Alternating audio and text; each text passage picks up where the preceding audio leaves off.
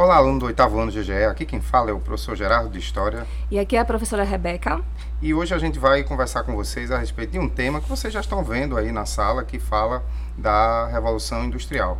E aí, Rebeca, qual seria aí o conceito, né, e todas as etapas do processo produtivo dessa revolução? É o bom é que o tema ele é mais moderno impossível, né, trabalhar com tecnologia, mas nós vamos partir do ponto onde é que essa tecnologia né, começou, surgiu, enfim. É, trabalhamos na sala de aula com o conceito de revolução e entendemos um pouco que revolução acaba dando a ideia para a gente de uma mudança, não uma mudança brusca, mas uma mudança que vai acontecendo aos poucos e, e que acaba impactando em várias áreas do nosso dia a dia, não só na forma de produção, mas também na economia política e também na organização da sociedade.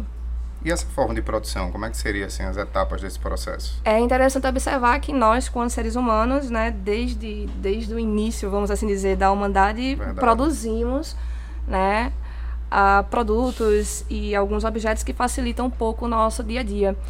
E em relação ao processo produtivo, nós temos aí ao longo da história a produção artesanal, não é isso, a produção manufatureira e por último a gente entra na produção maquinofatureira cada produção, cada estilo de produção desse com suas características, né? E atendendo às demandas do período. É interessante observar que um tipo de produção não anula o outro, tanto, tanto é que hoje em dia nós ainda temos uma produção artesanal, que é um modelo de produção ainda diferenciado. Agora, pelo que você está dizendo, assim, parece que toda a Europa estava passando por isso, né? Todo vários, alguns países ou algumas regiões da Europa estavam vivendo isso. Agora, por que a Inglaterra? Né? O que, é que a Inglaterra tinha de especial que fez com que ela fosse o primeiro país a realizar a Revolução Industrial? É, a Inglaterra ela tinha algumas características ou alguns fatores que outras regiões não possuíam.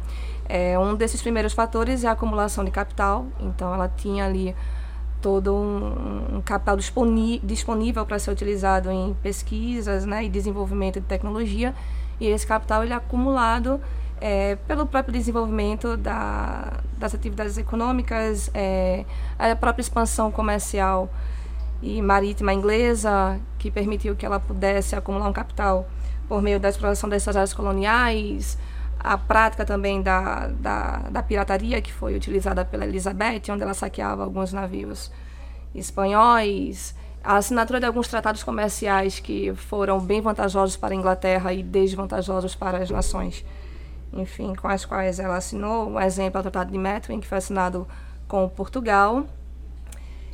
E e lembremos também que, além desses fatores externos que você está citando, a gente tem também a, algumas mudanças que aconteceram internamente no país. Né? Lembram, lembramos a lei dos cercamentos, que foi um conjunto de leis né, que vinham sendo aprovadas aí já desde o século XVI, século XVII, que mudavam um pouco essa relação de terra e de trabalhador na área rural da Inglaterra. Então, com essa lei, você tem aí uma transformação brusca nessa relação do camponês com a terra, que nesse momento acaba sendo expulso dessa terra.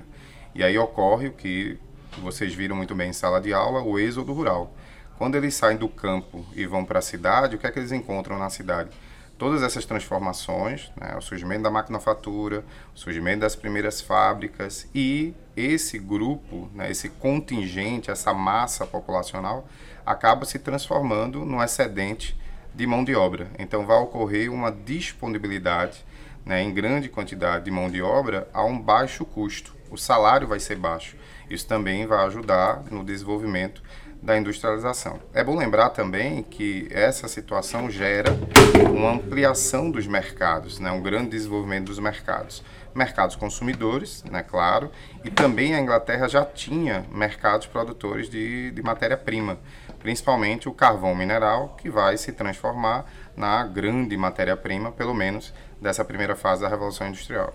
É interessante observar também que a Inglaterra tinha passado pelo seu processo revolucionário em 1688, que foi a Revolução Gloriosa, e isso permitia uma grande estabilidade política à Inglaterra, uma vez que ah, os problemas internos relacionados à disputa entre monarquia e parlamento foram solucionados e a burguesia ela conseguiu de certa maneira ocupar um espaço importante promovendo a eliminação das práticas mercantilistas e desenvolvendo bastante o capitalismo.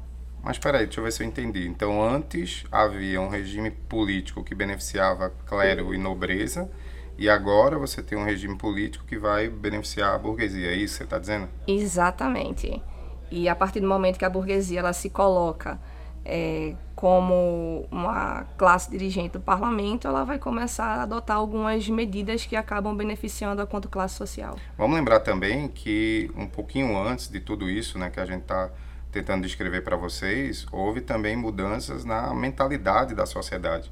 Né? Você lembra, você viu lá no sétimo ano as revoluções religiosas, né, as reformas religiosas, e acabou se instituindo, acabou se criando na Inglaterra uma mentalidade protestante, que é aquela mentalidade de valorização do trabalho. Lembra aquela aula que a gente viu lá no, no, sétimo ano, né, de Calvino, né, todo aquele culto ao trabalho. Então havia, né, essa essa cultura de valorização do trabalho também na Inglaterra que contribuiu bastante. E é interessante observar que esse processo, né, de introdução da, das máquinas no processo produtivo, ele vai trazer algumas consequências que afetam diretamente a, a vida, né, a organização da vida em sociedade. E é interessante observar que a cada etapa da industrialização, ela vai promovendo uma maior inserção da máquina no lugar da mão de obra humana. Isso acaba provocando desemprego. E uma série de outros fatores, né? O trabalho feminino, né? o trabalho infantil. Muita coisa que a gente vai estar tá retomando aos poucos né, quando a gente é, for para for a sala de aula. Mas é isso, aluno. É assim, você vai pegando os exercícios, né, vai pegando o livro, aguardem aí novas, novas postagens e bom estudo. Aquele abraço, até a próxima.